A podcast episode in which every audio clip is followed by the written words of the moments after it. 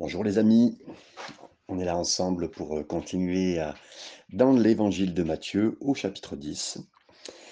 Nous avons quitté Jésus qui a poussé ses disciples à dire que la moisson était grande et qu'il fallait prier. Et euh, donc il les a enseignés à prier cette prière tellement importante. Et le chapitre 10 en est la réponse. Parce qu'effectivement, Jésus leur a demandé, leur a dit que la moisson était grande et qu'il y avait peu d'ouvriers. Ils ont prié avec lui. Et j'aimerais vous dire, quand nous prions avec Jésus, et que nous prions les prières qu'il met sur notre cœur. J'aimerais vous dire, la, la prière est répondue. On n'a pas toujours cette conscience par rapport à ça. Et c'est vrai que si les gens savaient que la prière répond, ben, ils prieraient plus. Mais pourquoi les gens prient pas plus? C'est parce qu'ils n'ont pas vraiment confiance dans la prière. Mais pourtant, Jésus disait, la moisson est grande, il y a peu d'ouvriers. Il les a fait prier. Et juste après, le chapitre 10 que nous allons lire, et la réponse à la prière. Mais avant de vous dire ça, une histoire est racontée euh, sur le retour de Jésus au ciel, qui après être mort pour ses péchés, est arrivé au ciel, est accueilli par euh, l'archange Gabriel. Et euh, l'archange lui a dit, tu sais Seigneur, ce que tu as fait, c'est extraordinaire, a dit Gabriel. Et il lui a dit, est-ce que tout le monde sait ce que tu as fait? Jésus a dit, pas vraiment. En fait, euh, seules quelques personnes en Palestine comprennent ce que j'ai fait. Et là, à Gabriel a dit, ben, eh bien, le reste du monde, est-ce qu'il va comprendre Euh, Jésus a dit, j'ai confié à ces gars le message. J'ai confiance qu'ils transmettront mon message partout dans le monde. Et Gabriel a dit, mais, mais Seigneur, s'ils ne le font pas, et s'ils décident de retourner à la pêche, ou s'ils ont peur, ou si, s'ils se mêlent de, choses qui ne les regardent pas ou font pas le travail, qu'est-ce qui se passera s'ils font pas le travail? C'est quoi ton plan B? Et Jésus a dit, je n'ai pas d'autre plan. Cette histoire, bien qu'elle soit qu'une histoire, est la réalité. Le Seigneur a vraiment confié l'évangile du royaume aux hommes et l'a laissé avec eux et les envoyant propager la bonne nouvelle, l'évangile, pour que les péchés soient pardonnés à cause de sa mort sur la croix. C'était son seul plan. Et ici, dans Matthieu 10, on va voir les débuts de ce plan se dérouler, alors qu'on on le voit ici chercher ses disciples. Verset, euh, les premiers versets, puis ayant appelé euh, ses douze disciples, on voit ici dans Luc aussi, on le sait qu'après avoir passé une nuit de prière, euh, c'est ce que Jésus a fait, Jésus a choisi parmi eux des disciples qui le suivraient pour être, euh, on le voit après au verset 2, des apôtres. Euh, J'aimerais dire que Jésus choisit des disciples et quand ils ont a et qu'ils sont avec lui, ils deviennent des apôtres. Tellement important de comprendre que on peut devenir des envoyés du Seigneur pour faire ce que le travail euh, est appelé et nous sommes appelés. Mais on appelle des disciples en premier et ils deviennent des apôtres. Ça veut dire que on est envoyé, et apôtre veut dire envoyé avec autorité. Mais avant de venir et d'être envoyé avec l'autorité, on est avant tout des disciples, la parole de Dieu nous dit. Des disciples euh, qui veulent dire disciplinés en premier, disciplinés du Seigneur, sous autorité du Seigneur. Et on, va et on a, reçoit un message avec autorité et on y va. Mais avant d'être envoyé, on se soumet au Seigneur, on est au Seigneur, on est discipliné du Seigneur et on est avec lui. Et on le voit ici, le, le choix euh, qui a été fait. La suite du verset 1, il leur donna le pouvoir de chasser les esprits impurs et de guérir toute maladie et toute infirmité. Euh, après avoir vu les principes enregistrés et puis sa puissance révélée, euh, ici dans le chapitre 10, nous voyons que son peuple est relâché et il est envoyé en tant que disciple. Mais Jésus a été très radical. Euh, son, message ici qui est donné, il ne l'a pas donné à des gens qui étaient impeccables. Il l'a donné, il a confié son message à non pas des gens bien éduqués, mais à une bande de personnes complètement différentes les uns des autres, composées d'un percepteur d'impôts, de racailles politiques, de pêcheurs, c'est ce qu'on voit. Et le Seigneur ne vous demandera jamais de faire quoi que ce soit qu'il ne vous permet pas de faire par sa puissance de son esprit. Souvent on se dit, mais Seigneur, moi je ne suis, pas, suis pas capable. Non, nous sommes rendus en capacité par son esprit. Et le Seigneur prend des gens qui sont tellement simples, tellement euh, basiques pour les autres. On, quelque part, on ne perce pas dans ce monde. On ne pourrait pas percer dans ce monde. Ou on n'a pas euh, suffisamment les bonnes qualités de ce monde pour obtenir et réussir. Et je ne dis pas qu'on est euh, en dessous, mais c'est qu'on est presque commun pour tout le monde. Mais le Seigneur se sert de gens communs, mais qu'il donne et qu'il euh, prend par sa puissance et par son esprit et qui nous donne la capacité de faire ce qu'il nous demande, étant donné euh, que les plus grandes préoccupations de la culture dans laquelle ils exerçaient leur ministère, c'était des gens possédés, la maladie, des gens qui étaient euh, handicapés. Et Jésus a spécifiquement donné à ses disciples le pouvoir de répondre à tous ces besoins. Donc dites-vous bien, même aujourd'hui, le Seigneur vous donnera, parce que les disciples ont été envoyés pour leur génération, nous sommes envoyés pour la génération, et ce que vous voyez, ce que vous décelez comme problème, le Seigneur nous envoie de la même façon pour vivre et répondre particulièrement euh, à toutes ces situations. Le verset 2 est le début du verset 2. Voici les noms des douze apôtres. Donc on est passé de disciples à apôtres. Le premier, appelé, le premier, Simon, appelé Pierre. On le sait, là aussi, euh, Luc chapitre 6 dit qu'après avoir passé une nuit de prière, Jésus est descendu de la montagne, on a choisi douze, les douze disciples. Parmi les premières personnes qui, ont été là, qui l'entouraient, ce qu'on appelle des, des mathètes en grec, c'est des apprenants, c'est le mot grec pour disciples. Et ces hommes avaient voyagé avec Jésus, ils ont écouté Jésus, ils ont traîné avec le Seigneur. Ils étaient des gens qui, ont, qui, étaient des, apprenants. Jésus les a appelés disciples, les a transformés en apôtres, ça veut dire envoyés, avec une puissance, une autorité. Mais dans la liste des apôtres, toujours Pierre vient en premier. Et Judas toujours à la fin. Judas, bien sûr, c'était le traître qui a le traître par rapport à Jésus. Et Pierre était surtout celui qui avait une place particulière dans l'ordre apostolique on voit que le Seigneur a des dirigeants parmi les dirigeants. Euh, on dirait aujourd'hui des leaders parmi des leaders. Néanmoins, Pierre était l'apôtre avec une... Avec, il n'avait pas sa langue dans sa poche et, régulièrement, il disait des très bonnes choses et après le lendemain, son contraire ou l'inverse ou pas, pas suffisamment réfléchi. Peut-être, mes amis, que vous aimez parler et que votre cœur est aussi grand que le monde, mais vous avez une tendance à parler et à penser plus tard. Mais Pierre était comme ça. Et le Seigneur a changé Simon, qui veut dire mouvant, sable mouvant, instable, en Pétros, en Pierre. Et le Seigneur a redonné un nom à Pierre parce qu'il l'a transformé d'un homme instable à un homme pour qui euh, on pourrait s'appuyer dessus. Et euh, certains même ont, se trompé de pensée puisqu'ils l'ont appelé le pape euh, en étant le premier, le premier dirigeant. Mais ce n'était pas du tout ce que le Seigneur voulait faire. Ensuite, on nous parle, et André, André, son frère. André était connu pour être le plus jeune frère de Pierre. Peut-être que vous vous sentez des fois comme André, toujours dans l'ombre de quelqu'un. Hein. Vous êtes le petit frère euh, de Pierre, et votre plus vieux frère, votre plus vieille sœur, ou quelqu'un est toujours la star au milieu de vous, mais pas vous. Mais Jésus choisit quelqu'un qui peut être relié aussi à André, euh, qui est toujours euh, dans l'ombre de Pierre ou dans l'ombre de quelqu'un. C'est ce que le Seigneur est, capable de faire, bien sûr. On voit la personne suivante, Jacques. Jacques et Jean étaient appelés des fils du tonnerre à cause de leur caractère vraiment trop instable. Et quand l'une des villes n'a pas répondu au message d'évangile, Jacques et Jean ont dit Jésus, devons-nous faire descendre le feu du ciel et les détruire?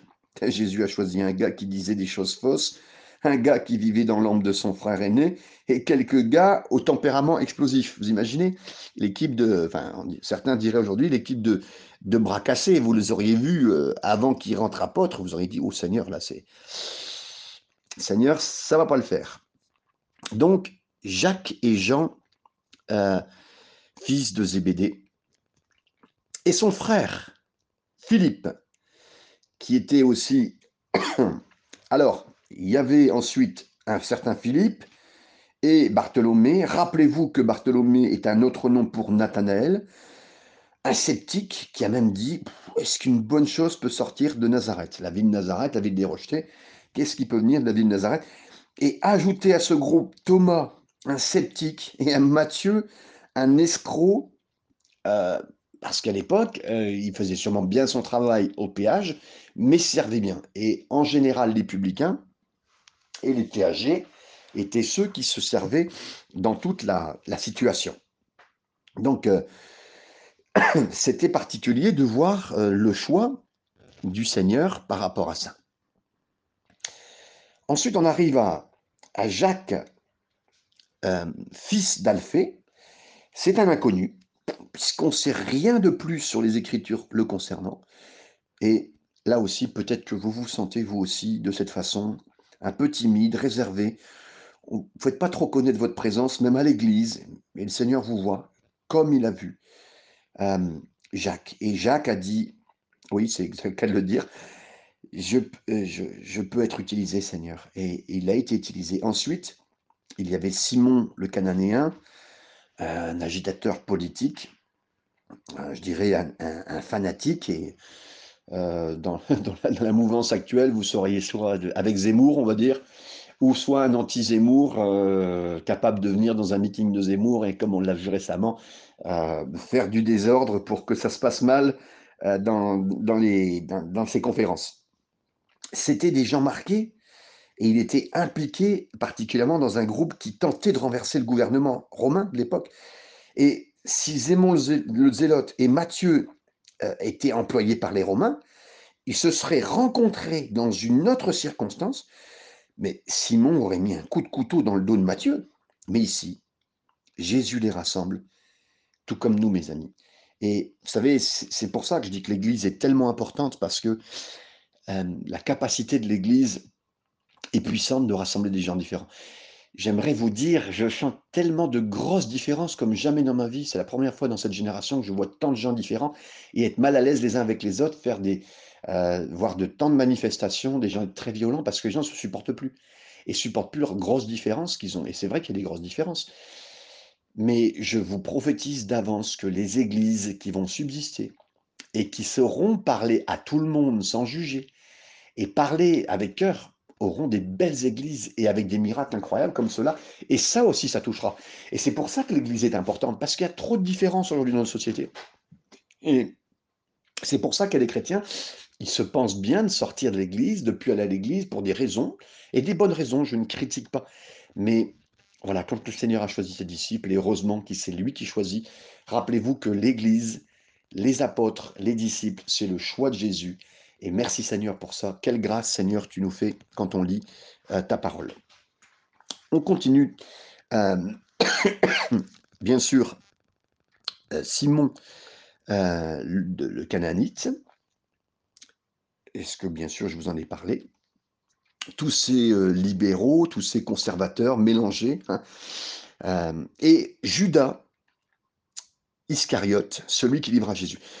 Je vous l'ai toujours dit, je vous l'ai dit tout à l'heure, pardon, il s'est toujours écrit qu'il est mis en dernier euh, et, et, plat positionné. C'est un traître que Jésus a choisi. Mais, mais comment on peut faire ça?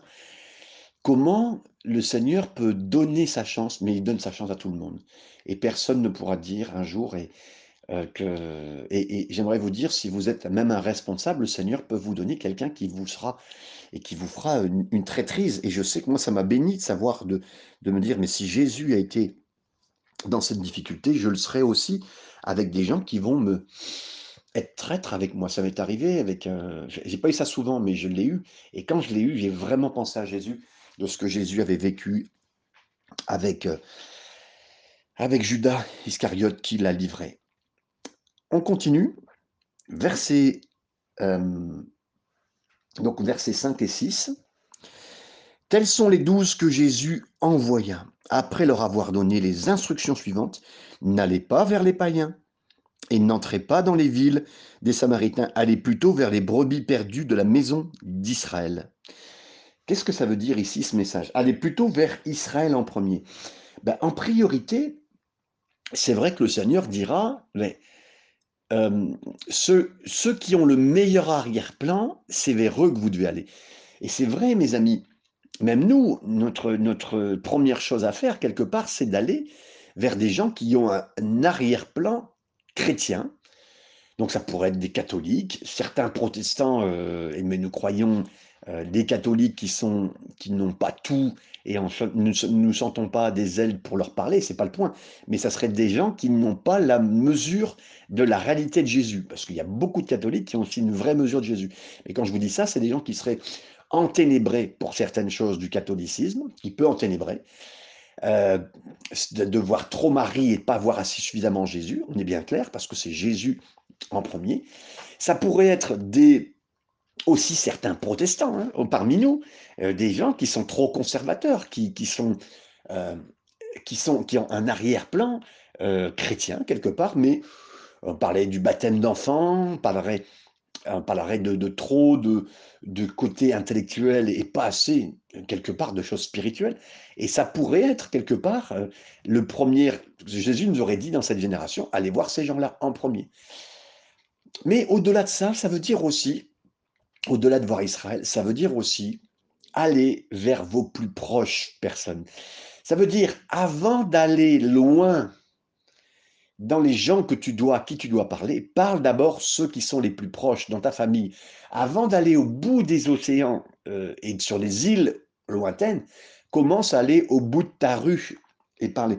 C'est tellement important. De toute façon, si quelqu'un ne peut pas est capable de traverser la rue, comment pourra-t-il traverser l'océan ou aller en Afrique à certains endroits, des peuplades qui n'ont pas été, ou aller dans des pays du Maghreb qui sont tellement euh, euh, reculés. Et voilà, ça on ne peut pas. Donc euh, le Seigneur nous dit d'abord, allez d'abord dans vos maisons. Et j'aimerais vous dire, je le crois, si ça marche pas dans ta maison, ça ne pourra pas marcher autre part.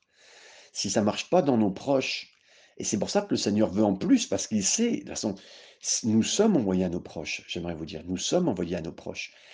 On ne choisit pas sa famille, mais le Seigneur, lui, sait ce qu'il a fait et pourquoi il nous a placés dans nos familles. Et merci, Seigneur. On continue. Il leur a dit, le royaume, allez prêcher, et dites, le royaume de cieux est proche. Ça veut dire, pour les Juifs, ça voulait bien dire quelque chose. Le royaume cieux est proche, c'était le retour de Jésus, le retour du... Euh, pour l'instant, ce n'est pas Jésus, c'est plutôt le retour du Messie, le Messie sur cette terre, qui amènerait le royaume de Dieu sur la terre. Pour eux, donc, c'était comme le, millénium qu'ils avaient connaître. Ça veut dire un, un, royaume proche, où Dieu est proche et Dieu est sur terre, avec les animaux qui s'entendent, avec plus personne qui vit ça, et des miracles, parce que l'oblitération, l'approbation de Dieu dans ce style de message, si ce message était vrai, ben, il fallait que Dieu montre que le message était vrai. Et c'est pour ça qu'ils ont eu, ils prêchaient en disant oui, c'est le royaume de Dieu, et en même temps, Dieu a prouvé en mettant des miracles. J'aimerais vous dire, je crois beaucoup que la guérison est liée à ce que nous prêchons. Ce n'est pas notre message, c'est le message du Seigneur. Donc, quand nous croyons que ce que nous faisons est juste pour le Seigneur et que nous croyons ce que nous prêchons, l'une des, choses que le Seigneur, notre Dieu, notre Père fait, c'est qu'il approuve notre message en mettant des miracles, euh, physiques ou pas. Mais si nous croyons que quelqu'un même s'approche du Seigneur et vous lui dites, tu sais, le Seigneur veut vraiment euh, te pardonner de tes péchés, mais la personne n'est pas vraiment sûre de ce que vous lui dites, mais non, mais tu sais, je reviens tellement loin, j'ai tellement péché, j'ai euh, je suis allé sur Internet, j'ai rencontré plein de monde, c'était grave ce que j'ai fait, ceci, cela. Puis, ben, Seigneur peut donner un miracle particulier et vous pouvez y aller avec foi en disant Seigneur va te faire quelque chose de particulier, te bénir, faire un miracle pour te prouver qu'il veut vraiment te guérir et te pardonner. Vous comprenez la liaison qu'il y a entre ce que nous prêchons et l'oblitération, l'approbation de Dieu avec le miracle. C'est très important de comprendre cette, cette liaison. Et quand vous aurez suffisamment, parce que vous savez, nous, sommes des disciples qui devenons des apôtres, comme je disais tout à l'heure, un disciple devient avant tout un discipliné du Seigneur, dans la discipline du Seigneur, dans la bonne discipline du Seigneur, prend son temps de bien découvrir le message et on ne peut pas être des envoyés sans avoir bien compris le message. Vous faites avec moi aujourd'hui depuis des semaines, certains depuis des mois, euh, l'étude de la parole de Dieu, mais le Seigneur est en train de vous préparer. Et j'aimerais vous dire, vous êtes déjà prêts à de très bonnes choses. Mais je, ne serais pas surpris de voir que certains au milieu de nous qui écoutent ce message deviennent des apôtres, des vrais envoyés. prenez ça, certains voudront le prendre littéral, qu'importe. Moi, je ne suis pas là pour dire ce que vous allez devenir, mais tout ce que je sais, c'est avec qui vous deviendrez. C'est le Seigneur qui vous enseigne par son Saint-Esprit et qui vous donne le meilleur pour avancer. Donc, oui, voilà, avec ce, message qu'il nous a donné pour accomplir. Euh, il nous est dit, donc, le royaume des cieux est proche, avec donc guérissez des malades. Donc, en fait, c'est là, on guérit par la grâce du Seigneur, c'est pas en notre nom, mais on guérit. Et là, on prie en disant, voilà, sois guéri maintenant. On parle, comme je l'ai vu, euh, on parle aux maladies. Maintenant, maladie, tu sors. Euh, on n'hésite pas. Moi, j'ai vu des gens prier deux, trois fois pour le même malade dans la rue et j'ai vu des gens être guéris. Et j'aimerais vous dire, il y a plus de guérisons à trouver dans les rues que dans l'église. Parce que là, le Seigneur connaît le public, entre guillemets, qu'on a dans les rues et vous donnera la capacité. Et si vous commencez à prier pour quelqu'un, vous, c'est peut-être pas sûr qu'elle sentira tout de suite la, la, guérison, mais priez une deuxième fois, voire une troisième fois, et je peux vous assurer, et même plusieurs fois, et vous verrez des guérisons se passer dans la rue parce que vous aurez eu foi de ce que le Seigneur vous a donné, ce message. Et, faites-le, le Seigneur va le faire. Ressusciter les morts. Euh, il l'a dit, je, suis conscient de ce que là, je suis un peu plus conscient que l'autre euh, du jeu de la mort. Euh, j'ai approché, là j'en approche moins, des cercueils ouverts et des gens morts. Donc je sais ce que c'est, et puis là, vous ne pouvez rien faire. Vous pouvez essayer, vous pouvez le faire tomber par terre. Le mort est mort. j'ai vu du médical s'approcher fortement des hôpitaux avoir des morts en main, mais il ne pouvait plus rien faire pour lui, c'est tout. C'est mort, c'est mort, c'est cliniquement mort, légalement mort. C'est tout. La personne est morte, on ne peut plus rien faire. Mais le Seigneur a dit ressusciter les morts. Il y a des possibilités par rapport à ça. Et, soyez sages, mais, mais réels, faites-le, faites le travail. Le Seigneur a dit purifier les lépreux. Que ça soit effectivement, à chaque fois, je vais vous dire, ça peut être du physique, des lépreux physiques, comme des lépreux intérieurement, mais vous pourriez purifier et avoir confiance de ce que le Seigneur fait, fasse cette purification. Chasser les démons, là pareil, euh, je, le vois de plus en plus, des gens dans cette capacité que le Seigneur donne et, vous donne. Et j'aimerais vous dire, je pense que ça va s'accélérer, la capacité de voir des, choses de la part du Seigneur dans les rues, euh, en dehors de l'Église et dans l'Église, mais je pense plus en dehors de l'Église. Et, on en verra dans l'Église, mais c'est pas le point parce qu'il faut vraiment que le travail soit accéléré, comme ici ça s'est passé. Vous avez reçu gratuitement, donné gratuitement. Et là encore, euh, merci Seigneur pour tout ce qui se fait, pour des livres, pour des séminaires, mais Seigneur a dit, vous avez reçu gratuitement, donné gratuitement. Et, je crois que quelqu'un qui donne gratuitement, le Seigneur pourvoira à lui, c'est la suite du message. Ne prenez ni or, ni argent, ni monnaie dans vos ceintures. À l'époque, les ceintures, on pouvait mettre des sous dedans. C'était euh, c'était pas une ceinture en cuir comme aujourd'hui, c'était une ceinture des fois en tissu dans laquelle on pouvait mettre des choses. Mais il dit, voilà, vous partez, partez ni sac pour le voyage, ni de tunique, ni souliers, ni bâton, car l'ouvrier mérite sa nourriture. Et là, il le dit, mais mes amis, vous êtes mes ouvriers. Et j'aimerais vous le dire là aussi, parce que certains euh, ont peur de, rentrer dans le ministère. Ils ont dit, mais Seigneur, qu'est-ce qui... Ne vous inquiétez pas, si vous rentrez dans le ministère, Seigneur vous pourvoira à vous. Pourvoira, au début, ça peut être un, mi-temps ministériel et un mi-temps encore avec un autre travail. Mais même là, le Seigneur pourvoira. Et même le jour où vous devrez lâcher, euh, moi, j'ai vu, quand j'ai lancé, par exemple, Joigny, euh, eh ben, j'ai vu effectivement avoir une trentaine de personnes être soutenues par une mission extérieure qui nous soutenait, une autre église qui avait à cœur, qui me donnait une partie de sous. J'avais qu'une partie de sous, peut-être la moitié de mon salaire. J'avais une autre moitié en travaillant. C'était pas évident, mais c'était tout à fait possible. Je l'ai fait pendant des années, entre 5 à 10 ans, entre l'église de Montargis, l'église de Saint-Denis et le début de, de, Joigny. J'ai vu ça, mais le Seigneur m'a soutenu et je parle au moins 6 à 10 ans. Et euh, le Seigneur était bon. Et avant d'arriver au plein temps, j'ai été longtemps aussi au plein temps, une dizaine d'années. J'ai vu le Seigneur faire ce qu'il fallait. Maintenant, un ministère, c'est un ministère, pas euh, mi-temps, plein temps. Euh, c'est une grâce si on l'a plein temps, mais si on ne l'est pas, on reste ministériel, on reste dans le ministère comme il a été. Mais le tout, le tout de ce passage, c'est d'avoir confiance dans le Seigneur, dans ce qu'il fasse, le travail pour nous, parce que ça dépend de lui. Vous êtes ses ouvriers. Et est-ce que vous avez déjà vu un artiste ouvrier mal s'occuper de ses outils. Nous sommes ses outils et je veux être un outil, mes amis. J'ai confiance en lui. Le verset 11, dans quelques villes ou villages que vous entriez, informez-vous s'il s'y trouve quelque homme digne de vous recevoir et demeurez chez lui jusqu'à ce que vous partiez.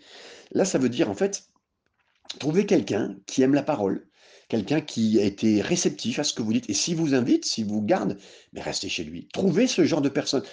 J'aimerais vous dire, moi à l'église, c'est pareil, j'aime tout le monde. Mais après, il y a des gens qui aiment encore plus la parole de Dieu. C'est pas des chouchous, comprenez bien. Euh, pareil, dans, des fois on parle, il y a quelqu'un qui aimera plus le Seigneur, mais vous restez avec lui. Euh, si vous êtes au travail, quelqu'un aime plus le Seigneur, mais vous restez avec lui. Voilà ce que le Seigneur est en train de dire.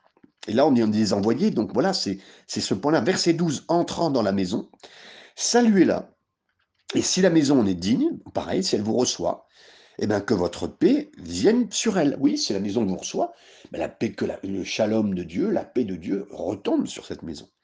Mais si elle n'est pas digne, l'indigne dans le sens de dire ne pas vous recevoir, elle ne veut pas recevoir la parole de Dieu, mais que votre repaix retourne avec vous. Ça veut dire que là, vous n'allez pas redire à cette maison, alors qu'elle ne vous reçoit pas, ben, que la paix du Seigneur sur toi. Mais non, non, euh, je préfère que la paix soit retirée, qu'afin que la paix, euh, que tu sois plus en paix, quelque part, et puis que tu sois travaillé. Parce que le fait de retirer notre paix, c'est pas de le maudire. Le but, c'est qu'il soit sauvé. Donc, que la paix soit retirée afin que les personnes soient travaillées. Et lorsqu'on ne vous recevra pas, et qu'on ne vous écoutera pas vos paroles, sortez de cette maison ou de cette ville et secouez la poussière de vos pieds.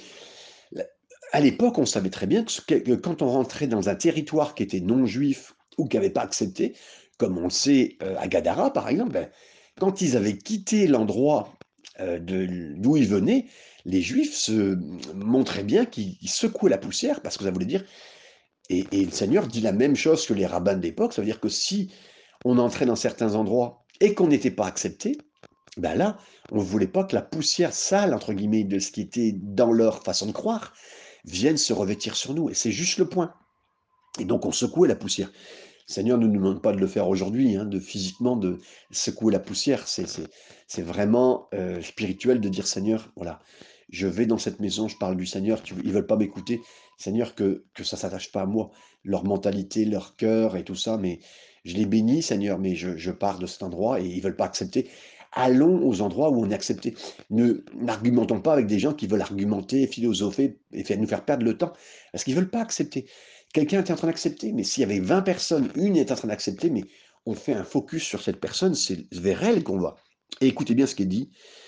Au jour du jugement, le pays de Sodome et Gomorre sera traité moins rigoureusement que cette ville. Waouh, vous dites, mais c'est dur.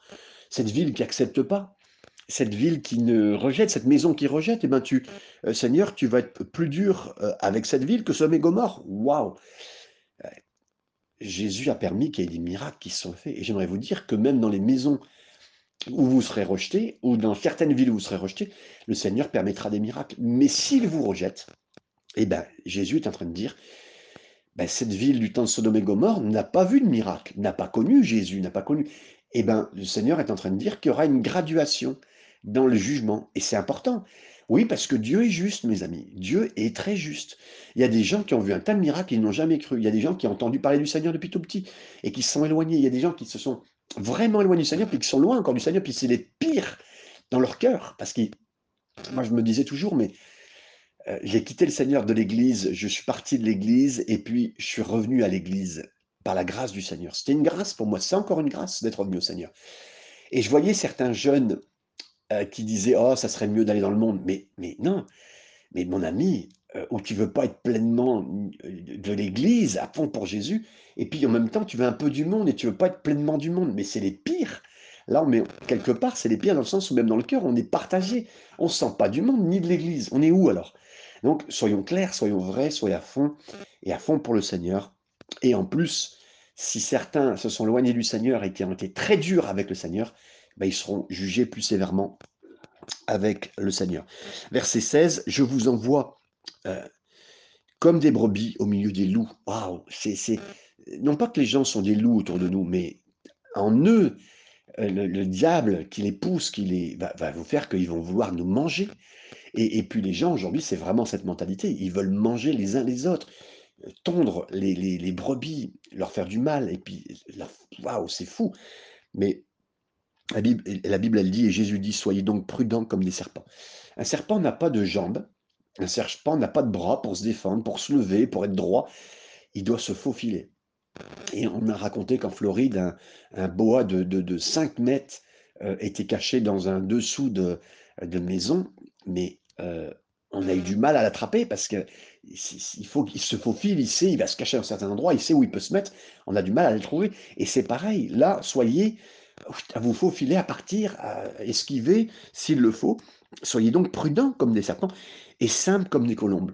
Seigneur, rends-nous simples, simples comme des colombes et on y va, on fonce, on est et en même temps on est prudent et on sait qu'on sera moi j'aimais tellement quand, il y avait un groupe de jeunes qui arrivaient et j'arrivais bené en disant: «Ouais, voilà, je suis venu vous parler de Jésus» et je les regardais avec un visage, heu vraiment, heu heu heu, très simple et puis à leur dire: «Beh, je vais vous parler de Jésus» et puis, une dizaine de gars qui étaient là, puis des mauvais de quartier, puis le premier qui me fonçait dessus, il me dit: «Ouais, dégage avec ton Jésus».